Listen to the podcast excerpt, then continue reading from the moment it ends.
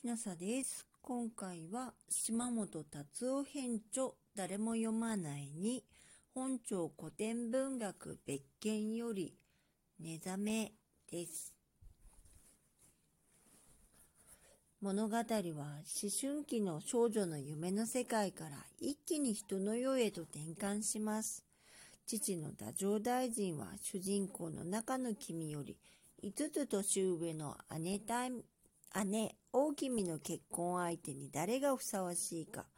陛下のところは関白左大臣の娘が中宮で、しかも皇太子の母でいらっしゃる。その上、宮廷では、式部教の宮の娘が上皇殿の女房として帝の寵愛を独り占めしているから、娘が受断してもろくなことはあるまい。皇太子はまだ子供だし、どうしたものかと悩んでいます。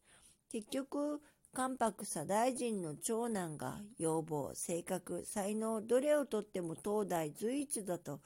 白羽の矢を立てました。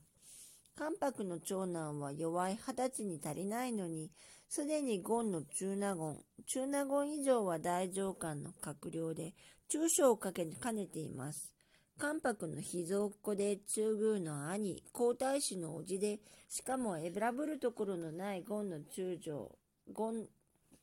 ゴン中納言を帝の御母妃もいざらむ女は、この人の類にてあらむこそめでたからめと考え、関白の同意も得て、結婚の日を8月1日と決めて、準備を始めました。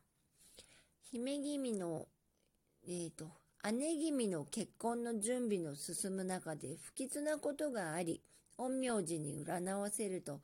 中の姫君の御年、厄年にあたりて、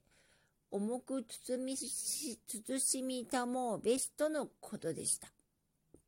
今回はここまでです。島本達夫編著、誰も読まないに、本庁古典文学別件より、寝覚め、えっ、と、その2でした。